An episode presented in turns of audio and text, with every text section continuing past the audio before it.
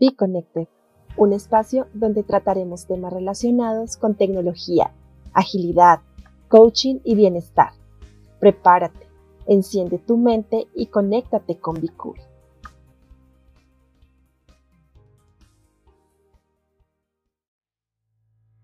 Hola a todos, soy Marcela.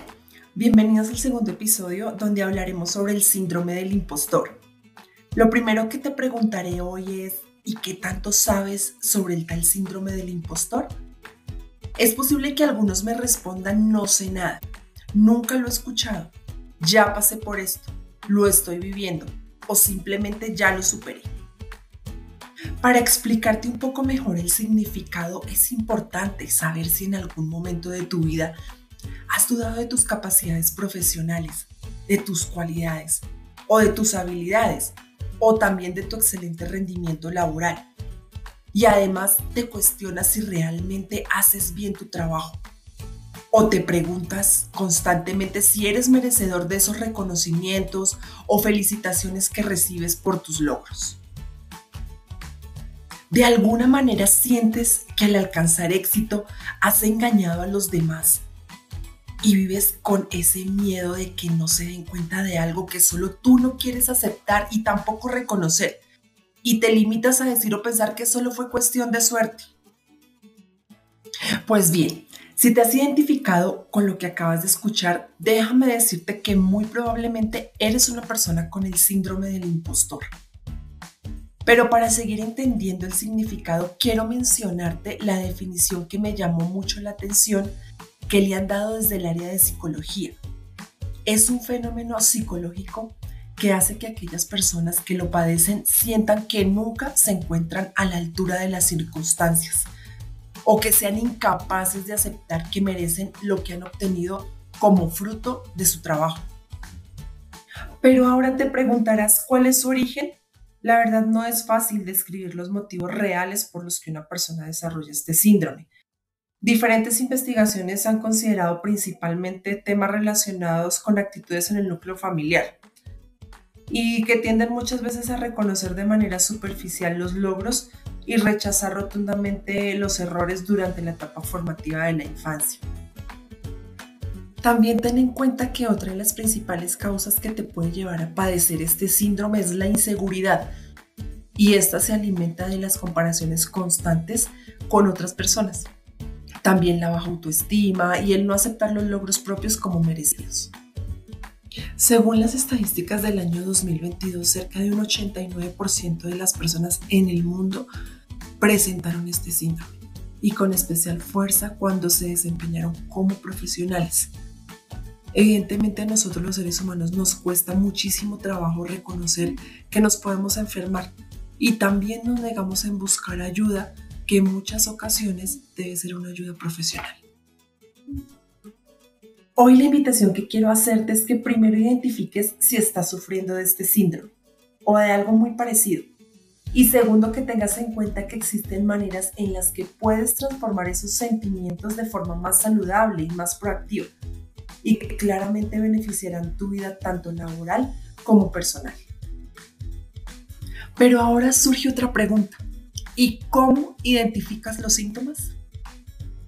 Cuando no sientes que los resultados que has obtenido han sido producto de tu gran esfuerzo y te encargas de menospreciar tu propio trabajo.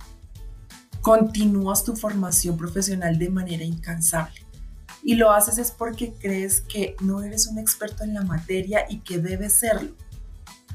Te quedas haciendo trabajo extra porque crees que tienes que compensar las carencias que tienes para nivelarte con otros. Pero ten mucho cuidado porque cuando te exiges demasiado tu mente y tu cuerpo terminan fatigados. Sientes que estás en un lugar que no te corresponde y que la gente cree que eres realmente bueno cuando no lo eres. Esto te hace sentir demasiado incómodo porque recibes cumplidos o halagos y crees que es una mentira y que no lo mereces. Buscas constantemente la perfección y repasas una y otra vez los escenarios en tu trabajo. Ten en cuenta que buscar mejorar es muy bueno, pero también la perfección es inalcanzable. Recuerda que los perfeccionistas nunca están satisfechos con sus logros y prefieren centrarse en sus errores y fracasos. También tienes emociones negativas, ansiedad, preocupación o estrés y una baja en la autoestima. No celebras ni disfrutas tus logros ya que no los sientes como propios y los adjudicas a las circunstancias.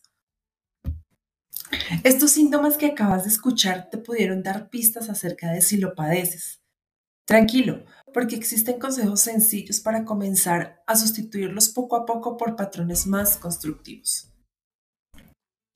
Entonces surge una nueva pregunta. ¿Y cómo superas el síndrome del impostor? Presta mucha atención en las palabras que usas cuando hablas con otros y también contigo mismo. Reflexiona si te incomoda tu propio éxito o el reconocimiento que otros te dan. Intenta averiguar de dónde vienen esos pensamientos que no te permiten disfrutar de lo que obtuviste por mérito propio y qué consecuencias tendrá este comportamiento en tu vida profesional. Distingue la humildad del miedo. Si sabes que eres bueno y conoces tus límites, no te someterás a exigencias demasiado altas y podrás tener una relación más sana y más tranquila con tu trabajo. Sé consciente de tus fortalezas y debilidades, así sabrás enfrentar mejor los retos y valorar más tu trabajo. Neutraliza las personas tóxicas. Ellas son especialistas en generar inseguridad. Sus comentarios siempre van a ir en la dirección de sembrar la duda sobre tus competencias y si podrás repetir o alcanzar el éxito de nuevo. Controla el estrés porque las dudas y carencia de autoconfianza elevan los niveles de estrés de tal forma que tu desempeño y tu rendimiento se van a ver afectados.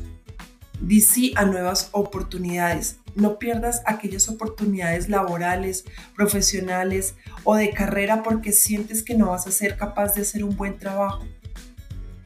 Escuché alguna vez la frase de un empresario llamado Rockefeller y me llama mucho la atención una catástrofe es también una nueva oportunidad. Te invito a poner en práctica estos sencillos consejos y notarás cómo tu crecimiento profesional se beneficiará de manera muy positiva. Y por favor mantén en mente esta cita. Siempre habrá alguien que dude de ti.